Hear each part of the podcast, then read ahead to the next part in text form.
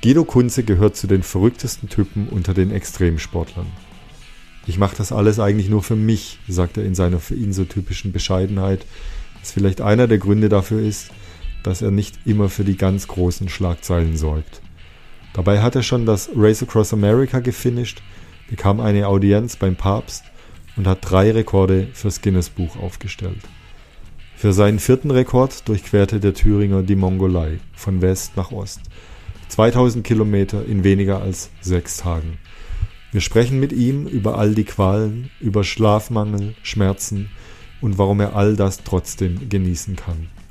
Ich bin Jens Vögele, habe Guido Kunze auf seinem Höllenritt begleitet und mit ihm noch in der Mongolei ein Gespräch geführt, das in manchen Momenten fast sprachlos macht. Vor allem wenn Guido sagt, ich hatte Angst vor Pausen. Ja, wir sitzen hier in der Bar des Hotel Kempinski in Ulaanbaatar und äh, sind gerade zurückgekommen von einem Höllentrip von Guido Kunze der mit dem Fahrrad die Mongolei von, Ost, von West nach Ost durchquert hat für einen Guinness-Buchrekord. Ähm, und jetzt haben wir gerade den unfassbaren Luxus einer Dusche genossen, Guido. Ähm, weil wir hatten jetzt eine Woche lang kein Komfort, wenig Schlaf, aber unglaublich intensive Erlebnisse. Und erstmal an dich die Frage, wie geht's dir? Also mir geht es jetzt äh, nach einer Dusche, nach vernünftig Zähneputzen und einem super Bett äh, eigentlich wieder relativ gut. Relativ natürlich, äh, die Schmerzen bleiben noch eine Weile. Also es ist eben nach so einem Trillentrip bleiben noch ein paar Nachwehen und das ist halt wie immer so beim Radfahren. Der Hintern, die Schultern und die Hände. Von, von West nach Ost durch die Mongolei, das heißt, wie viele Kilometer waren das am Ende genau? Am Ende waren es genau 2060 Kilometer. Und äh, ja, das ist schon eine, eine Hölle, die man da durchqueren muss. Wie viele Höhenmeter waren das? 27.100 Höhenmeter und äh, ich glaube, das kann nur einer einschätzen, der auch selber Rad fährt. Ja, ja, das ist gewaltig. Und, aber jetzt die entscheidende Frage, die dann auch im Guinness-Buch der Rekorde steht: Wie lange hast du dafür gebraucht? Fünf Tage, 21 Stunden und 59 Minuten. Ja, herzlichen Glückwunsch dafür. Ähm, ich habe die, die Reise ja begleiten dürfen und das hat mir viel Spaß gemacht, auch in dem Bewusstsein, nicht Radfahren zu müssen. Ähm, aber trotzdem mal, Guido, an dich die Frage, ähm, wenn ich das so, sagen darf, du bist wahrscheinlich nicht der bekannteste Extremsportler in Deutschland, aber du bist einer, der wahrscheinlich schon so mit die meisten verrückten Dinge gemacht hat. Erzähl uns mal so ein bisschen, wie du zum Extremsport gekommen bist und was du alles schon, schon erreicht hast in, deinem, in deiner Sportlerkarriere.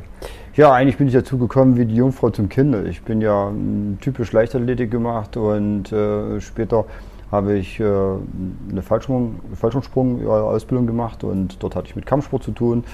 Habe dann mich eigentlich den Kampfsport verschrieben, weil mit Laufen und Radfahren eigentlich gar nichts zu tun, habe verschiedene schwarze Gürtel. Und dann hat mir einer immer den in Thüringen, also der wirklich in Deutschland läuft, der kennt den Rennsteiglauf in Thüringen und der hat mir das so nahegelegt, man muss das mal gemacht haben. Und ich konnte mir nie vorstellen, mal so weit zu laufen. Und dann bin ich den Rennsteig gelaufen. Und als ich dann die 40 Kilometer da durch den Wald gerannt bin, bin angekommen, dachte ich, was haben die eigentlich alle? Und das war eigentlich so ein bisschen so für mich die Initiation und dass, desto länger das ist, für mich eigentlich gar nicht das Schlechteste ist. Und ja, dann hat man sich damit ein bisschen auseinandergesetzt und dann bin ich den nochmal einen Marathon gelaufen und dann ging es halt los. Ich bin gleich zwei Jahre später dann mal nach Südfrankreich und habe dort schon mal eine Dreitagestour gemacht äh, durch die durch die äh, Provence, äh, wo es auch sehr viel hoch runter geht bei tierischer Hitze und dann trifft man die nächsten Sorte. Du musst mal nach Marokko zum Marathon des Sable. Und leider bin ich einer, den man sehr schnell mit solchen Sachen anfixen kann und sagt, ey, das, das musst du mal gemacht haben. Und dann bin ich relativ schnell Feuer und Flamme zum Leidwesen meiner Frau. Und ja, da bin ich nach Marokko und bin da durch die Sahara gelaufen. Dann läuft man ja sechs Tage mit komplettem Gepäck, was man für sechs Tage äh, braucht. Und dort bin ich am dritten Tag äh, ja, verschollen. Ich bin einfach umgefallen irgendwo im Nirgendwo. Und da hatte mich ein koreanisches Kamerateam, die eigentlich nur ein paar Aufnahmen machen wollten, die haben mich dann gefunden. Und äh, dank der SOS-Nummer, die auf meiner Startnummer war, haben die dann Camp angerufen, haben dich mit dem Hubschrauber ins Camp geflogen und ja, dann wusste ich erst mal drei Tage gar nicht, was ich da mache in dieser Wüste. Und als ich wieder bei ein bisschen klaren Sinn war, dachte ich, äh, so endest du hier nicht. und stand ein Jahr später wieder in Marokko und habe das Ding dann gemacht und äh, auch sehr gut durchgekommen. Und äh, ja, dann hat das Ding den Lauf genommen. Ich bin dann nach Jordanien, habe dann das, äh, bin dann durch Jordanien gelaufen vom Wadi Rum, also bis zum Wadi Rum von Petra, der äh, UNESCO-Stadt. Und ja, dann bin ich äh, den UMDB gelaufen, um, rund um den Mont Blanc, bin durch Dallas Todes gelaufen. Äh, also ich habe da sämtliche Wüsten durchlaufen, die man machen kann. Und äh, ja, und zum Training habe ich das Rad genutzt eigentlich. Gell? Man kann ja schwierig sagen, ja, wie ich laufe 300 Kilometer irgendwo am Stück und das trainiere ich jetzt, indem, indem ich 250 Kilometer renne. Also habe ich das Rad genommen. Und äh, ich kenne den Hubert Schwarzgut, der eigentlich, äh, sag mal, den Extremsport in Deutschland bekannt gemacht hat, da er äh, relativ früh angefangen hat, schon mal den Race to Cross zu fahren als, als Deutscher. Und wir haben dort Geburtstag bei ihm gefeiert und es war auch Joey Kelly da, den kannte ich vorher aus Jordanien-Zeiten, haben wir zusammen ein Zelt geteilt. Und dann sagten wir fahren zusammen Race Across America. Und ich bin noch nie ein Radrennen gefahren. Und genau derselbe Punkt sage ich, mache ich. Und das Ende vom Lied war, von allen drei war ich der Einzige, der gestartet ist. und aus heutiger Sicht sind wir hingekommen wie die Friseure. Ja. Und ich glaube, das war der Punkt, warum wir überhaupt da durchgekommen sind. Und ähm, wie, wie, wie war das dann für dich, da am Start zu sein? Oder wann war das überhaupt? Das war relativ früh schon. Genau, das war 2005, bin ich äh, im Tal des Todes gelaufen und habe gesagt, wenn ich das gut überstehe, äh, das sind ja 217 Kilometer am Stück, äh, und wenn ich das gut überstehe, fahre ich auf Race to Cross mit. Und das war 2006. Okay, da gab es noch nicht so viele Deutsche, die das gemacht haben, wenn ich das richtig im Kopf habe. Nein, da war ich der vierte Deutsche und war auch der vierte Deutsche, der es auch äh, solo gefahren ist. Also im Team sind sie schon mehrere gefahren, also im Zweier-Team, Vierer-Team oder Achter-Team. Und dann auch noch Joey, der hat es auch noch nie äh, solo gemacht. Und ja, wie gesagt, wir sind da hingekommen, so ein bisschen wie so eine Urlaubsgruppe. Gell? Wir sind da hingefahren und alle voller Vorfreude. Und als wir dort im Start standen, die packten da alle aus, riesen Tourbusse, fünf Fahrräder, was die alles da so dabei hatten, da haben wir gestaunt. Gell?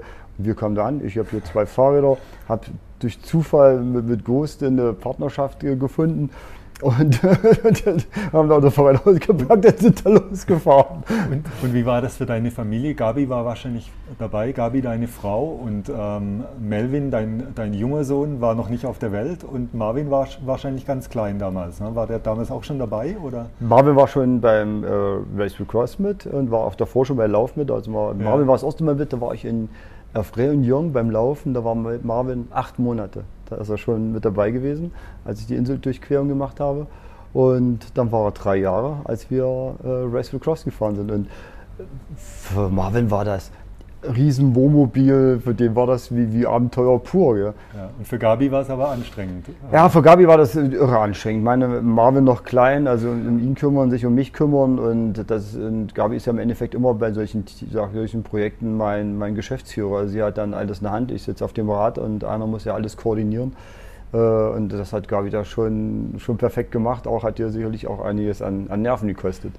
Wusste die damals schon, was auf sie dann zukommen wird, die nächsten Jahre oder Jahrzehnte oder 17 Jahre mittlerweile seit, seither, du ja einiges an, an Radprojekten gestemmt hast ähm, und auch einiges, was ähm, mal offen gesagt ähm, im Vergleich zu der Mongolei-Durchquerung nochmal eine deutlich härtere Nummer war. Nee, sicherlich nicht. Ich meine, das habe ich auch mal nie so gedacht, dass das mal so weitergeht. Ich meine, wir haben Amerika, als wir das durchquert hatten, da habe ich wirklich gelitten. Also da muss ich aus Deutschland, da ist mir der Arsch so aufgegangen, da hatte ich beim Hose ausziehen, da hing die Haut noch dran. Gell? Also da habe ich gedacht, nee, nie wieder so ein Scheiß. Gell? Aber der Mensch ist ja so komisch, da, da kommt man ein Ziel an und dann ist alles vergessen. Gell? Das ist, ich sag mal, dann hätte jede Frau nur ein Kind, wenn das nicht wäre. Und, ja, und so haben wir uns dann auch dann Australien gleich vorgenommen, nachdem ich da angekommen bin.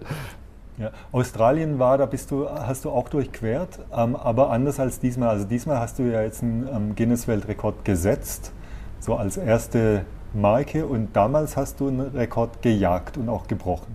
Genau, da habe ich einen Rekord gebrochen, den hatte dazu mal der Herr Vollbrecht und äh, der stand auf acht Tage und zehn Stunden.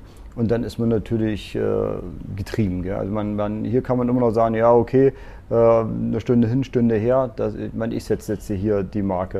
Äh, dort äh, ist man gezwungen, dann eben, wenn man sagt, ja, ich möchte gerne noch eine Stunde, nee, ist nicht. Gell? Also das ist halt sehr, sehr schwierig und ich finde, das ist auch noch viel, viel, viel schlimmer, wenn man äh, da als Jäger unterwegs ist und man will den Rekord äh, noch wieder überbieten. Also das ist schon eine, eine ganz andere Hausnummer. Und dann hattest du aber auch noch ein paar andere verrückte Projekte. Ähm, eines hatte mit Schokolade zu tun zum Beispiel und endete mit einem Papstbesuch. Ja, das war natürlich, ich denke mal, das waren so einer der herausragendsten Geschichten, die sicherlich jetzt einmal äh, sportlich, kann man das jetzt erstmal so dahingestellt lassen, aber das war einfach auch äh, die Botschaft, die damit verbunden war. Und äh, ich habe eine Kakaobohnentour gemacht, das ging einfach um fairen Handel, um die faire Bezahlung, dass jeder, der an einem gewissen Produkt, das spielt jetzt auch keine Rolle, ob das für Schokolade ist oder ein T-Shirt, wie an dem Produkt beteiligt ist, auch dementsprechend bezahlt werden sollte. Und um die Leute mal zu verdeutlichen, wo eine Kakaobohne eigentlich herkommt, wie lange der Weg ist und wie heute der Globalisierung einfach mit dem Fingerschnips alles in 24 Stunden da sein kann, wollte ich einfach mal zeigen, wenn man mal so 50 Kilo Kakaobohnen mit dem Fahrrad von Ecuador, Kolumbien nach Erfurt bringt, wie lange das dauert, wie weit das ist. Und da haben wir wirklich eine, einen eindrucksvollen Schnitt gemacht, mal wirklich den Leuten zu zeigen, äh, wie viele Hände da dran eigentlich hängen, bevor wir hier eine Tafel Schokolade in Deutschland genießen können. Und ich glaube, das ist, war äh, so ein bisschen sehr, sehr beeindruckend. Aber die ehrfürchtigste Geschichte war sicherlich das mit dem Papst. Da, wir hatten 500 Jahre Reformation und ich wohne ja in Mühlhausen, das ist etwa 65 Kilometer entfernt von Erfurt. Und Luther ist einst äh, von, von dem Kloster in Erfurt zu Fuß nach Rom. Und genau denselben Weg habe ich mit dem Rad genommen.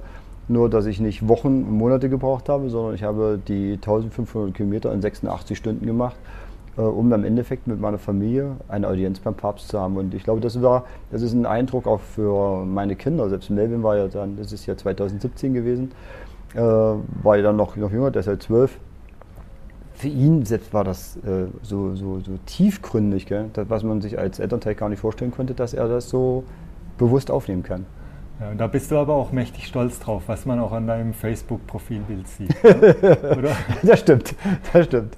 Ich ja. glaube, das ist äh, kaum überbietbar. Gell? Also es ist einfach so ein so eine Punkt, wo man sagt, es gibt bestimmte Leute, die man treffen kann und äh, ich glaube auch an Gott und deswegen denke ich, war es das auch so tiefgründig für mich. Ja, ähm, wenn wir es schon von, von tiefen Gründen haben, ähm, was mich interessiert immer bei, bei so Menschen wie, wie dir, ist, was, was dich immer wieder antreibt, solche Dinge zu machen. Ähm, weil du hast ja in deinem in Anführungszeichen normalen Leben jetzt auch irgendwie nicht gerade einen einfachen Job. Du bist selbstständig und hast mit deiner Frau ein Sportgeschäft. Ähm, das heißt, das fordert dich einerseits und da könnten ja jetzt irgendwie andere Familien sagen, komm, wir fahren im Sommer ans Meer und machen mal die Beine lang.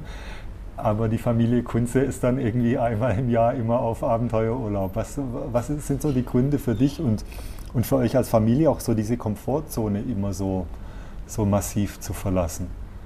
Also am Anfang habe ich das eigentlich unheimlich sportlich gesehen. Mir, gell? Man ist wirklich hingegangen und sagt, ja, man wollte in der Leistung, sage immer gerne, Grenzen erreichen, Grenzen verschieben. Es ist halt für, für mich als Mensch äh, sehr gut zu wissen, wie weit die Grenze ist. Und wenn man irgendwie, was ich hier, Projekte machen möchte, auch im normalen beruflichen Leben, es ist halt gut, wenn man seine Grenzen kennt und sich nicht, nicht so überschätzt. Und die Grenze muss man halt immer wieder ausloten und im besten Fall eben ein kleines Stückchen verschieben. Heute sind wir eigentlich so weit, dass wir sagen, ja, wir genießen einfach auch äh, Land und Leute und einfach auch äh, Länder kennenzulernen auf diese Art und Weise, wie, wie, wie, die Menschen wirklich leben. Also wir sind jetzt fernab von irgendwelchen Tourismus-Hochburgen, wo, sag ich mal, doch so ein bisschen Walt Disney ist. Es wird einem was fast vorgegaukelt, was eigentlich gar nicht so ist. Und ich glaube, das ist das, was wir jetzt viel, viel, viel mehr genießen. Auch wenn das natürlich die sportliche Herausforderung unheimlich immens groß ist. Und das fordert ja auch meine Familie. Und äh, wir werden ja auch nicht jünger, sondern auch älter. Und äh, jetzt haben wir auch dann immer mehr für uns entdeckt, dass wir diese sportliche Leistung, die wir bringen und auch die mediale Präsenz, dass wir die auch nutzen, um einfach soziale Projekte zu fördern. Und ich glaube, das ist das, was uns jetzt ja auch noch heute unheimlich antreibt. Ich glaube, sonst hätten wir jetzt schon, schon aufgegeben, um den Spagat zu schaffen, Familie, Beruf äh, und hier die sportlichen Höchstleistungen, die wir bringen, weil die auch sehr zeitintensiv im Training sind. Ja, man muss ja schon auch sagen, also ich habe das ja jetzt die Tage selber miterlebt. Ähm, du stellst natürlich alles in den Schatten, aber auch deine Begleiter sind da schon gefordert. Das ist schon wirklicher Komfortverzicht. Ne? Ist eine Woche keine Dusche, ähm, kein vernünftige, keine vernünftige Toilette, wenig Schlaf. Ähm, Und das ist schon beeindruckend, finde ich, auch wie ihr da als Familie euch gegenseitig, oder ja, nicht gegenseitig unterstützt, sondern die, die Unterstützung ist ja eigentlich von deiner Familie in Richtung dir hauptsächlich. Aber wie ihr als Familie, als Team funktioniert, das war beeindruckend äh, zu beobachten. Wie, wie nimmst du das wahr oder wie wichtig ist die Familie für dich dann, um solche Projekte auch stemmen zu können? Ja, mein Motto, wenn ich jetzt sage, sage ich sage ja, ne, dass ich den Rekord aufgestellt habe, ich spreche immer von, von wir. Und ich glaube, das ist auch ähm, der Punkt, den man mal herausstellen muss. Äh, ob das jetzt so meine Familie ist oder ich habe hier manchmal, gibt ja auch so kleinere Projekte, wo auch andere Leute mich begleiten. Es ist für alle eine riesen Herausforderung. Es ist auch wirklich so interessant, wie die Leute bei solchen Projekten über sich hinauswachsen. Meine, wie Gabi jetzt, ich meine, ich habe hier Melvin ist zwölf, meine, die muss man sich auch noch ein bisschen kümmern und so. Und wo Marvin Klein war auch noch. Meine, für Gabi ist ja noch die Spagat auf einer Seite sich um, um mich zu kümmern und das Team zusammenzuhalten. Auf der anderen Seite natürlich auch den, den Kindern äh, nicht die, die Fürsorge zu vernachlässigen, die sie auch brauchen. Und heute ist äh, Marvin 19, ist damit reingewachsen oder weiß eben auch, wie es funktioniert. Und das ist, glaube ich, schön zu erleben, wie, wie wir alle da drin mit aufgehen in dem ganzen Projekt und auch mitmachen. Und auch wie die völlig fremde Leute, die mich jetzt hier mit begleiten, dann eigentlich auch in diesem Projekt mit aufgehen. Also wie alle über sich hinauswachsen und auch sagen, ja, ich, ich komme jetzt auch mal zurecht, eine Woche ohne Dusche, ohne alles. Hätte sich vorher vielleicht gar keiner vorgestellt. Also die meisten sagen, ach, geht nicht, ich muss meine acht Stunden Schlaf haben. Und, und komischerweise kommen die dann alle an und sagen, die hätte nie geglaubt, dass ich das schaffe. Und daran sieht man eben, dass man eben Leute auch mit solchen Projekten auch fordern kann und viele dann wirklich auch über sich hinauswachsen und auch ihre eigene Grenze überschreiten können. Okay, und wie, wenn, wenn du von euch immer sprichst, ja, wie ist dann dann bei euch die Idee entstanden für dieses Mongolei-Projekt jetzt? Was war da der Auslöser dafür? Das war eigentlich eine Bekanntschaft zu Markus Loch. Also Markus Loch ist hier äh, Leiter der Sparkassenstiftung in der äh, Landesvertretung hier in der Mongolei. Den Markus Loch kenne ich schon seit vielen Jahren aus Zeiten, als äh, im Erfurt Basketball die Rockets aus der Bundesliga gespielt haben. Und er war dort, der für die Finanzen zuständig war und für die, die Sponsorentätigkeiten. Und ja, und ich habe dort, äh, Zufall hat er mich mal angesprochen, ich habe einen Vortrag gehalten über eben auch Grenzen erreichen, Grenzen verschieben und dann sind wir uns halt persönlich sehr nahe gekommen und äh, eine Freundschaft ist entstanden. Und äh, dann fing das an, dass er sagt, Mensch, könntest du uns nicht ein bisschen unterstützen hier im Fitnessmäßig? Und dann habe ich die, die, die Fitnesstraining geleitet für die Basketballer, wo ich dann teilweise fitter war wie die Basketballer, was man eigentlich nicht sein sollte. Und ähm, ja, dann ist Markus in die Mongolei gegangen und sagt, Mensch Guido, wir, wir müssen hier was tun. Und ja, und dann kam die Idee, können wir nicht einfach mal hier durch. Und dann habe ich bei Guinness nachgefragt, ob wir das genehmigt kriegen, weil das muss man ja halt äh, beantragen. Äh, man kann ja nicht jede Sache einfach beantragen, dann würde es ja 25 Millionen Einträge geben, weil irgendeiner sein Hausberg hoch und runter gefahren ist. Und dann haben die mir die Strecke äh, abgesegnet und ja, und damit nahm die Sache seinen Lauf. Ja, wie, wie, hast du dich jetzt darauf vorbereitet? So einerseits, ähm, was das Training betrifft, aber andererseits auch organisatorisch. Wie lange also wie hast du trainiert? Hast du speziell drauf trainiert? Und äh, was, was muss man so organisatorisch und logistisch alles, alles bedenken bei sowas? Und wie lange dauert das überhaupt, so ein Projekt vorzubereiten? Also wir haben Projekte gehabt, da mal wie China, als ich über die chinesische Mauer bin, haben wir drei Jahre gebraucht, um so ein Projekt überhaupt zu machen. Also das muss man äh, schon sagen, das dauert oft sehr lange. Hier sind wir auch über ein Jahr dran, also das hat auch äh, schon sehr lange gedauert. Und da muss ich auch aus meiner Sicht sagen, wenn man hier nicht die Unterstützung äh, jetzt durch Markus Loch kriegt oder eben der Konrad-Adenauer-Stiftung, also Deutsche, die jetzt hier in Ulaanbaatar arbeiten und gut vernetzt sind, ist es so ein Projekt hier auch gar nicht zu stemmen. Wenn man die Sprache auch nicht spricht, man die Vernetzung nicht hat, äh, ist man hier eigentlich aufgeschmissen. Also man ist hier definitiv darauf angewiesen, dass man äh, gute Unterstützung vor Ort hat, zumal man ja auch noch die Zeitverschiebung hat von, von gut sechs Stunden. Und äh, deswegen ist es schon sehr schwierig. Das Training an sich habe ich eigentlich gemacht, wie, wie immer. Also man kann, dann, man kann die klimatischen Bedingungen, man kann das Land, äh, man kriegt auch hier, muss man ja auch sagen, die Datenlage ist ja in der Mongolei sehr, sehr schlecht. Man kann hier mal gucken, wenn man bei Google Maps und was reinguckt, also man findet ja nicht viel. Man kennt die, die Straßen kaum, äh, die Höhenmeter, die Belege. Also es ist hier wirklich so viel Grauzone gewesen. Das habe ich noch nie gehabt bei einem Projekt. Hätte ich, könnte ich jetzt sagen, vielleicht das Ostamerika-Projekt, wo wir da angefangen haben mal äh, mit bei, bei Race to Cross, aber ansonsten haben die Projekte alle super vorbereitet. Also da wussten wir fast jeden, jedes Klo, was unterwegs uns treffen wird. Und, und, und jetzt äh, ist man hier eigentlich wirklich ein bisschen ins Blaue gefahren. Und das glaube das war so ein bisschen auch, äh, was für mich äh, Abenteuer pur war, hierher zu kommen. Und deswegen hatten wir im Endeffekt ja auch mit dem Mountainbike die Tour gemacht und nicht mit dem Gravelbike, was wir hätten vielleicht machen können. Wie, wie lief das jetzt hier genau ab? Also wie war die Unterstützung vor Ort und wie seid ihr jetzt genau die, die Tour gefahren? Wer hat dich begleitet? Wie, wie lief die Logistik ab? Also hier vor Ort die Unterstützung ist ja von, von allen Ministerien. Also das muss man einfach sagen. Hier sind die Mongolen äh, unheimlich äh, hilfsbereit gewesen und äh, ich, ich hatte hier ein bisschen Glück. Der Mann nach Bilik ist der ähm, Botschafter, der äh, mongolische Botschafter in Deutschland. Und der war durch Zufall äh, in Jugendjahren, als er studiert hat in Halle, äh, im Eichsfeld, das ist ja nicht weit weg von mir. Und er kennt den Bundestagsabgeordneten Manfred Grund, den ich persönlich auch gut kenne. Und als ich das Projekt mal hatte, da sagte der Manfred Grund, den hatte ich das einfach mal so lapidar so erzählt, was wir vorhaben.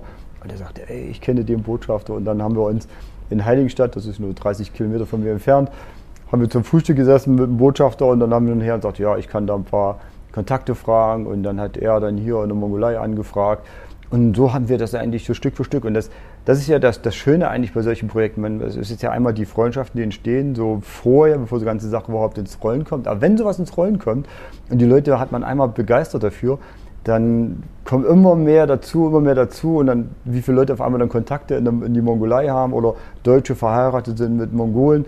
Und dann nimmt das Fahrt auf, was, was kaum noch, die Welle ist dann kaum noch zu halten. Und dann kann man noch nicht mal mehr Rückzieher machen, weil jeder dabei ist. Das ist halt das, das Coole dran an solchen Projekten. Und wer hat dich, wie viele Autos haben dich begleitet? Wir haben hier äh, zwei Busse gehabt, also Ford-Busse gehabt die mich begleitet haben. Das einmal was, äh, das Auto, was mein persönliches Betreuerteam war. Dann haben wir ein Kamerateam gehabt, was ich eigentlich äh, sehr froh bin, dass wir das im Endeffekt auch stemmen konnten, dass wir hier ein, eine Dokumentation schon machen können über das Land, weil ich einfach auch hier mit meinem, mit meinem Engagement, mit dem Wettrekord, vielleicht auch das Leuten, die gerne mal eine Mongolei wollen, aber eben durch die geringe Datenlage ähm, das nicht sagen wir nicht, die Mut haben, hierher zu kommen. Die wollen wir einfach zeigen, dass man hier wirklich mit einer Familie, auch mit Kindern, Land und Leute kennenlernen kann.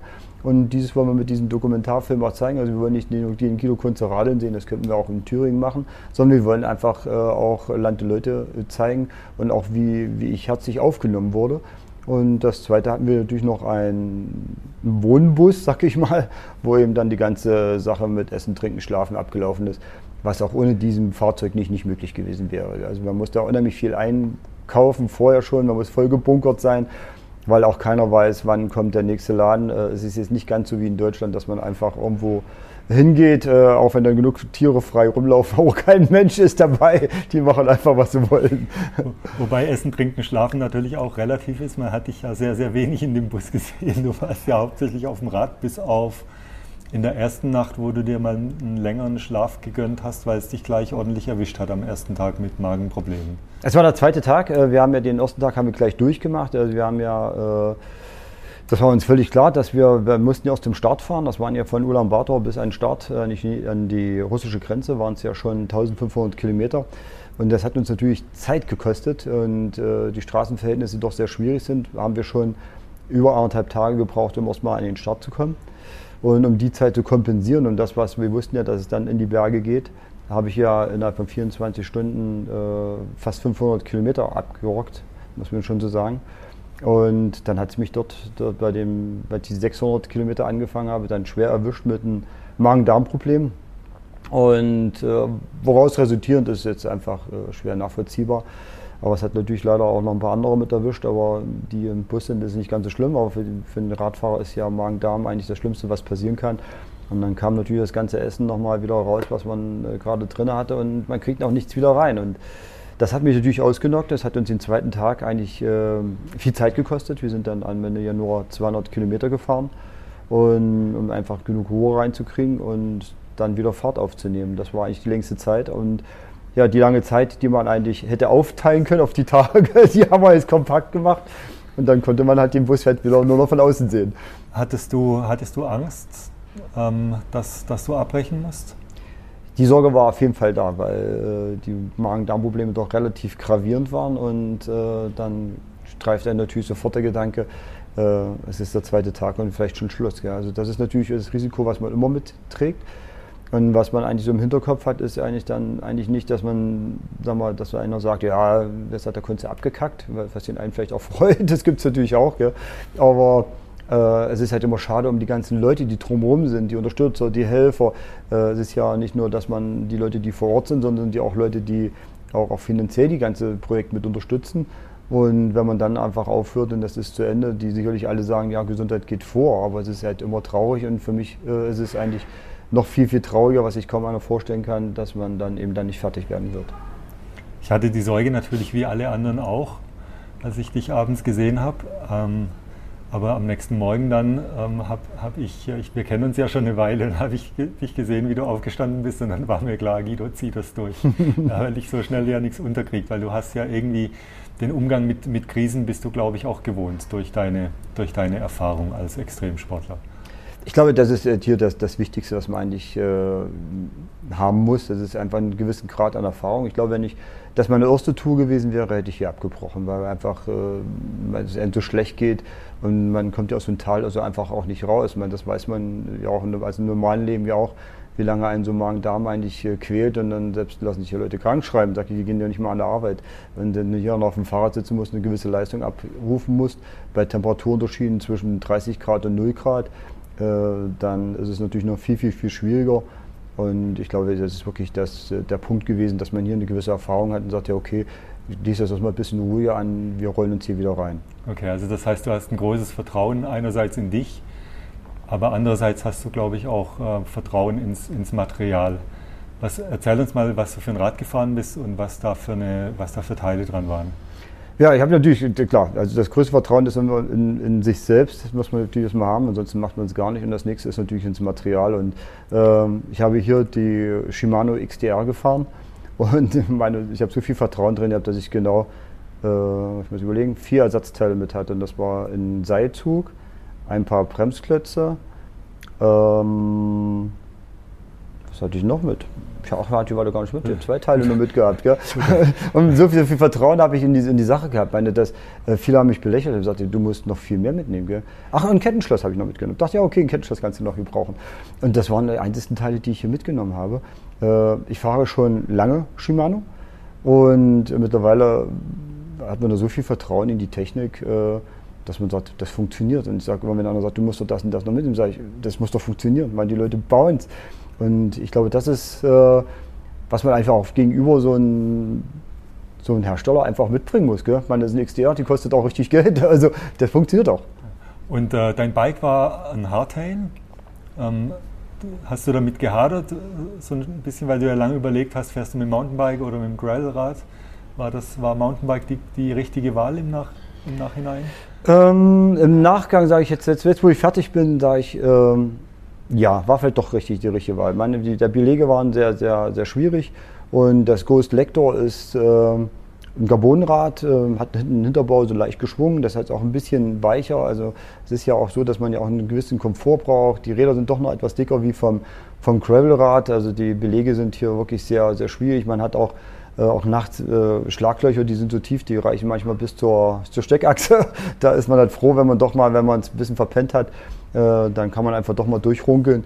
Und gerade bei den Bergabpassagen, die teilweise auch in den Pässen. Ich habe auch nie gedacht, dass man bei einer Zwölfgangschaltung auf einer Straße, dass ich die 52er Zahnkranz hinten mal voll ausnutzen kann. Also dass man, war für mich völlig unverständlich. Sonst wäre ich den Berg nie hochgekommen. Aber das geht ja dort äh, Piste, nicht, nicht asphaltiert. Äh, Waschbrett wieder runter und dann kann man natürlich vorne die Gabel wieder aufmachen und dann kann man natürlich dort einfach auch runterbügeln, was ich hätte mit dem Gravel nicht machen können. Also da war die Wahl jetzt am Ende, sag ich mal, doch glücklich. Und verzeiht ihr wahrscheinlich dann doch den einen oder anderen Fahrfehler auch, wenn du mal müde bist, ne? weil du hast ja beim Gravelbike dann eher mehr, mal auch die Felge ruiniert oder, oder platt gefahren und mit, mit Mountainbike breiten Reifen, Federgabel ist ein bisschen komfortabler und pannensicherer auch, oder? Ja, definitiv. Ja. Also wenn, wenn wir hier so manche Schlagloch mitgenommen hätten mit, mit dem Gravel, dann hätten wir hier schon Bufffelgen äh, entweder zentriert oder gewechselt. Aber zentrieren hätte ich gar nicht können, weil ich gar nicht mit hatte. Wie ernährst du dich denn? Also das ist so die zweite entscheidende äh, Komponente auch unterwegs. Ähm, was, was isst du, was isst du, was, äh, was nimmst du zu dir? Ähm, hast du da spezielle, spezielle Strategien? Wir haben am Anfang haben wir natürlich äh, auch, da greifen wir auf sehr Gewohntes zurück. Meine, wir haben ja auch Essen aus Deutschland mit hergebracht, weil wir nicht genau wussten, was wir hier zu kaufen kriegen oder wie es auch teilweise gewürzt ist oder kriegt man das so, wie, man, wie es Deutschland äquivalent ist. Das muss man natürlich dann erstmal sehen, wenn man hier ist. Da ist Gavi natürlich auch ein bisschen mein Vorkoster, die weiß, was ich esse was ich nicht esse. Ansonsten haben wir mit, mit Brei gearbeitet, wir haben mit äh, Flüssignahrung, also Sondennahrung gearbeitet, äh, die man einfach trinken kann. Und ansonsten greife ich eben auch bei äh, Nahrungsergänzung, greife ich dann eben auch bei den ja, isotonischen Getränken und sowas auf Natura Fit zurück, weil es einfach ein, ein deutsches Produkt ist, was ich gut kenne, äh, was auch super funktioniert, was man auch vertragen muss. Das muss man einfach auch äh, sagen. Ansonsten braucht man sowas nicht anzufangen. Problem ist natürlich, wenn man Magenprobleme bekommt, dann fängt man natürlich wieder an, dann muss man das mal gucken. Und dann kennt man das ja wie bei Kindern, ja, da muss eben auch mal die Salzstange und die Gurke, äh, die, die Cola herhalten, nicht die Gurke, aber die muss man auch mal essen. Und sagen wir, was waren denn jetzt so ähm, rückblickend die, die wirklich kritischen Momente unterwegs für dich? Das Material hat ja irgendwie komplett gehalten, du hattest überhaupt keine Probleme, aber du wirst natürlich müde und ähm, du wirst dich zwischendurch auch mal fragen, was soll das Ganze? Und äh, ähm, irgendwann mal hast du dann auch ganz zum Schluss gesagt, ja, mir geht's scheiße. Ähm, also wie, wie, was, was war da so deine, deine Strategie mental und auch physisch durchhalten zu können? Oder, oder wie bist du dann weitergefahren, wenn du ans, ans Aufhören, auf, Aufhören eigentlich denken hättest müssen? Ja, meine, was so ein bisschen schön ist, ist natürlich, ich glaube mal, nochmal auf die Technik zurückzukommen, es ist natürlich, äh, ich bin ja so ein bisschen so technikaffin auch, gell? und das ist ja echt wirklich so schön, wenn man die, die XDR schaltet, die schaltet so schön, gell? so klick, klick, ein, es gibt eine, du machst oben einen, eine, einen Tastendruck und dann passiert hinten was. Und das geht so präzise, so sauber, so sanft. Äh, das ist schon, schon irgendwie toll und ich mag das Geräusch, wenn man dann fährt, man hört nur die Räder und wenn es mal so ein bisschen windstill ist, da kann ich so wirklich so ein bisschen abschalten. Und äh, wenn man, äh, wie ich schon so, solche vielen Touren gemacht hat, egal, Salaronda, Tralla, egal was man schon, schon durchgezogen haben, man weiß, wie das Gefühl sein wird, wenn man ins Ziel kommt. Und komischerweise kann man sich das schon so vorstellen. Ja? Und dann fährt man eine gewisse Zeit, ohne dass man weiß, wo man ist. Und irgendwann macht man mein, mein, Begleitbus ist hier immer fünf Kilometer vorausgefahren, dann hat hier immer so einen sehr guten Anhaltspunkt, fünf Kilometer, fünf Kilometer. Und das weiter, da sagt oh, dann sagt Gabi schon oh, noch, noch einmal, das sind 100 Kilometer, das oh, sind 100 Kilometer mal wie verflogen. Gell? Aber der, ich glaube, der, das Schwierigste insgesamt war also die Richtung kurz vor Ulaanbaatar. Äh, da konnte ich überhaupt nicht abschalten. Äh, die, in der Mongolei wird Auto gefahren, sage ich mal so nach Gefühl. Und äh, wenn man dann auf einer absolut viel bestraßenden Straße, die der direkte Zubringer zu Ulaanbaatar ist, äh, fährt und äh, nachts und die blenden nicht ab und man sieht kaum was und von hinten kommen die Autos und jeder hupt, weil er seinen Platz behaupten möchte, äh, dann hatte ich wirklich schon manchmal Angst. Das muss man schon sagen. Das war so ein Moment, wo ich dachte, hoffentlich sind wir gleich in Ulaanbaatar. Und, und wie gehst du mit Müdigkeit um? Du wirst ja bestimmt auch Phasen haben, wo du so kurz vorm Einschlafen bist. Obwohl du auf dem Rad ja immer in Bewegung bist. Komischerweise kann ich mir mit mir selber unterhalten. Das ist vielleicht, das stimmt vielleicht, aber da, da, fängt man an und, und, redet mit sich selber. Das ist einfach so, man, man redet dann über Sachen, die man denkt, die man machen kann, die, die erzähle ich mir einfach selber. Das okay. ist wie, wie wir jetzt zusammensitzen. So, so sitze ich dann auf dem Rad und erzähle Guido eine Geschichte. Und sonst, irgendwann sprichst du uns ein. Also das ist dann einfach die, du warst ja mit dabei und es ist wirklich lang und elend. Und auch wenn die Mongolei ein wunder, wunderschönes Land ist. Aber es, es zieht sich eben auch, bis sich äh, optisch was ändert und äh, das muss man dann irgendwann nachher abkönnen. Und, und wie war es mit Schmerzen? Was hat, dir, was hat dir so am meisten wehgetan? Ja, die Kontaktstellen, die sind natürlich äh, für jeden Radfahrer kennt das. Meine, die Leute jammern schon bei 20 Kilometer auf dem Rad, was der Hintern weh tut. Äh, hier muss ich sagen, äh, das, der Sattel, das ging super. Wir haben ja einen Pro Stealth gehabt von, von, von, Giro, äh, von, von Pro und ähm, der hat super funktioniert, aber die, die Druckstelle ist einfach da. Dann ist der Hintern einfach durch, der tut einfach weh und dann kann man eben nicht ständig mehr sitzen, man muss dann immer öfters aufstehen. Da fangen natürlich die Schultern an mit Schmerzen, dann guckt man immer leicht nach vorne, man muss ja auch ein bisschen den Verkehr im Blick haben, dann fängt der, der Nacken an, die Hände werden dann taub und das wird dann überproportional. Ich glaube, so wie man das erzählt, kann sich das jetzt gar keiner vorstellen. Da denkt immer einer, mir tut schon die Hände wie oder Arsch, wie wenn er äh, seine äh, Eisdielenrunde gefahren ist. Das muss sich einfach mal, mal 10, mal 12, mal 15 vorstellen. Und da, ich glaube, das ist die größte mentale Stärke, die man braucht, äh, dass man dann weiterfährt. Wenn ich habe Angst vor Pausen gehabt, weil man einfach, ich sage, jetzt machen wir eine Pause, es dauert eine Zeit, ehe man wieder sitzen kann. Hm. Ja, ähm, was ich beeindruckend fand, war, dass du, ähm, dass du selbst, wenn du sagst, es geht dir scheiße, hast du ein Lächeln im Gesicht. ja, also du hast irgendwie, habe ich den Eindruck gehabt als Beobachter, immer Spaß bei dem, obwohl es manchmal auch elendig und quälend lange ist. Hast du manchmal auch schlechte Laune? Also ich glaube, es gibt ganz, ganz, ganz wenige Menschen, das ist höchstwahrscheinlich lokal, die, die, die, die mich kennt mit, mit schlechter Laune. Also ich, du kannst nur in meinem Umfeld fragen, ich glaube, das hat mich noch keiner erlebt, dass ich äh, schlechte Laune hatte. Also ich bin da schon ein fröhlicher Mensch halt. auch, auch, in schweren Situationen bin ich froh, dass ich, äh, ich sehe das immer so ein bisschen, äh, sind auch so die Gedankenspiele. Äh, sagen, es gibt Millionen von Menschen, die wären froh, wenn die das mit diesem Schmerz, den ich jetzt hier habe, machen dürften. Ja, aber das passt ja so von der, von der Mentalität auch so ein bisschen zu den, zu den Menschen hier in der Mongolei, die ich auch als wahnsinnig herzlich und freundlich und fröhlich wahrgenommen habe. Und du hast es vorhin schon angedeutet, es gab hier eine unglaubliche Begeisterung in dem Land. Es gab irgendwie ähm, Fernsehstationen, die dich begleitet haben. Es gab einen Empfang in Ulaanbaatar mit ganz vielen Menschen. Hat dich diese Begeisterung auch ein Stück weit mitgetragen? Auf jeden Fall. Ich, meine, ich habe so eine Begeisterung, so eine ähnliche Nummer erlebt, als ich mit dem Fahrrad von Essen nach Istanbul gefahren bin. Äh, da haben mich auch in der Türkei die Menschen dort empfangen, als jetzt gibt es eine Vitrine genau neben Atatürk. Und jetzt ungefähr fühle ich mich auch hier in der Mongolei. Also ich glaube, ich kriege hier ein Denkmal gleich neben Genghis Khan. Also das ist wirklich unwahrscheinlich, wie die Leute das hier aufnehmen, wie die einen mitnehmen. Äh, ich glaube, das war schon, ich hätte es mir nicht verzeihen können, wenn ich nicht ins Ziel gekommen wäre. Aber du bist ja glücklicherweise ins Ziel gekommen und jetzt willst du damit ins Guinness Buch der Rekorde. Ähm, erklär uns mal so ein bisschen, was man dafür tun muss. Also wie kommst du ins Guinness Buch? Was musst du dafür, dafür organisieren?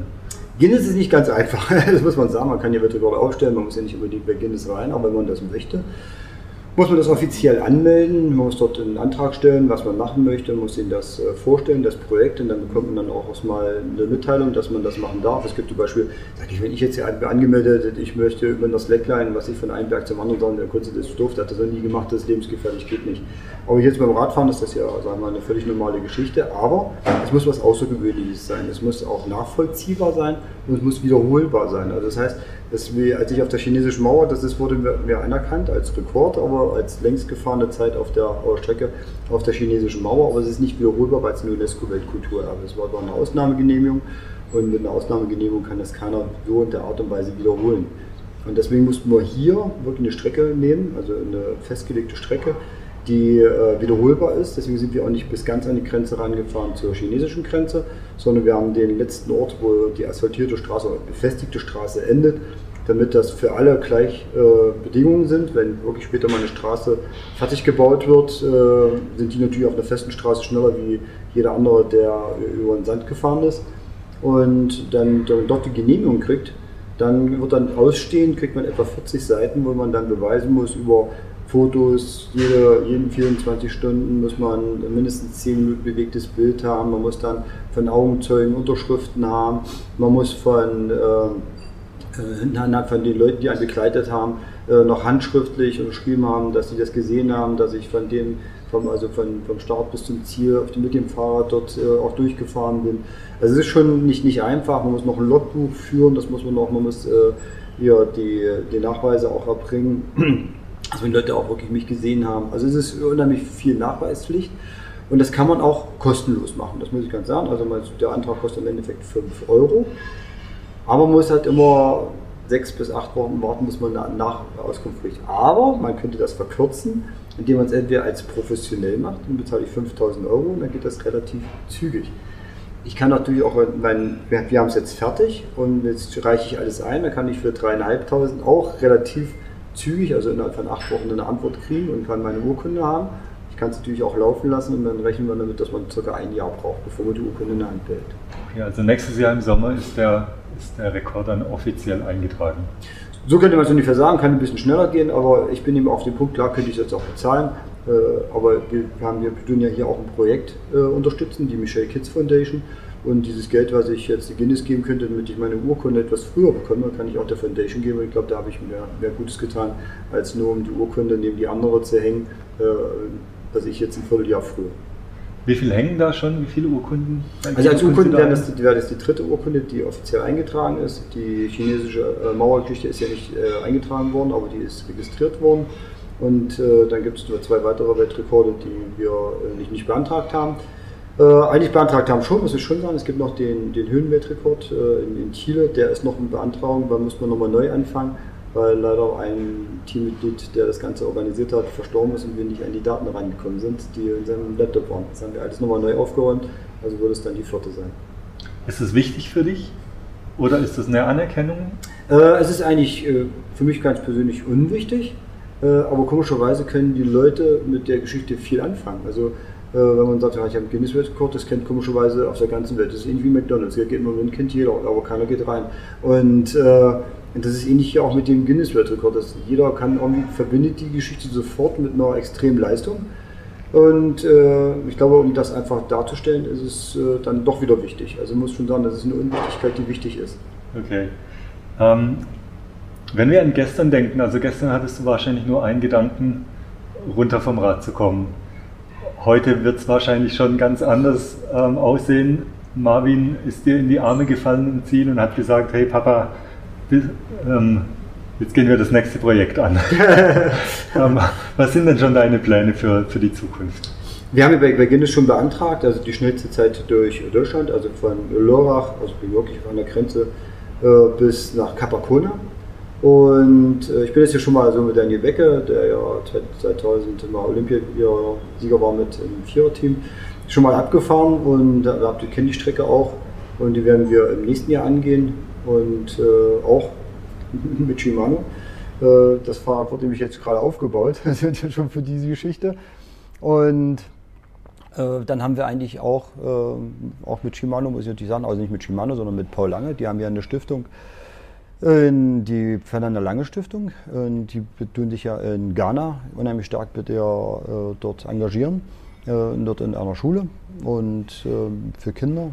Und da sind wir gerade dabei, ein, ein schönes Projekt zu initiieren, um dort einfach auch diesen Kindern zu helfen. Aber es wird sicherlich nicht so ablaufen, dass man hier wenig schlaft, sondern hier geht es einfach mehr auch um die Land und Leute. Und da freue ich mich dann einfach auch auf Afrika.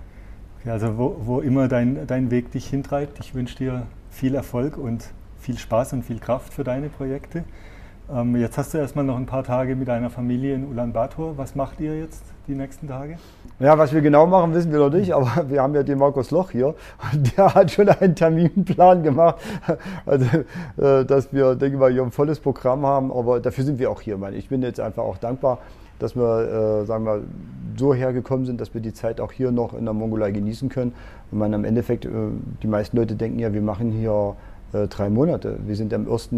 geflogen in Frankfurt und sind am 16. wieder in Frankfurt. Also sprich, wir sind 16 Tage gerade mal unterwegs und das war unser Jahresurlaub. Ja, aber ich meine, es würde jetzt auch nicht zu deinem Naturell passen, wenn du vier Tage die Beine hochlegen würdest. Du bist ja irgendwie immer auf Achse und immer, immer getrieben. Ähm, ich wünsche euch viel Spaß die nächsten Tage in der, in der Mongolei und in Ulaanbaatar. Erholt euch gut. Lieber Guido, herzlichen Glückwunsch nochmal für die Wahnsinnsleistung. Gute Erholung noch und herzlichen Dank für das Gespräch und vielen Dank fürs Zuhören. Ciao oder wie man auf Mongolisch sagt, Bayerste. da bist du schon weiter wie ich, aber ich habe auf dem Rad leider wenig Mongolisch gelernt. Herzlichen Dank und auch danke fürs Zuhören.